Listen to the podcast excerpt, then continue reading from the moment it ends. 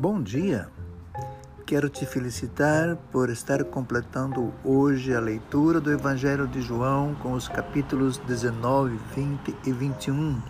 Hoje que é o seu dia 14 dos 40 dias de jejum e oração. Que Deus te abençoe nesse seu domingo.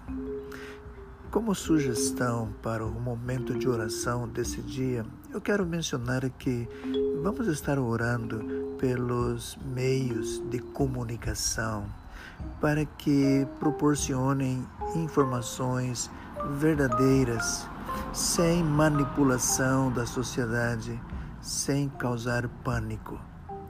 Oremos também pelos nossos missionários, aqueles que estão em lugares distantes, países estrangeiros, uh, ou em lugar de alto risco de infecção.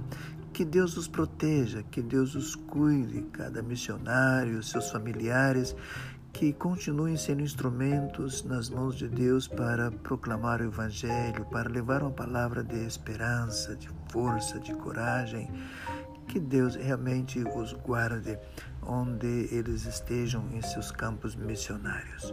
Um bom domingo, que Deus te abençoe.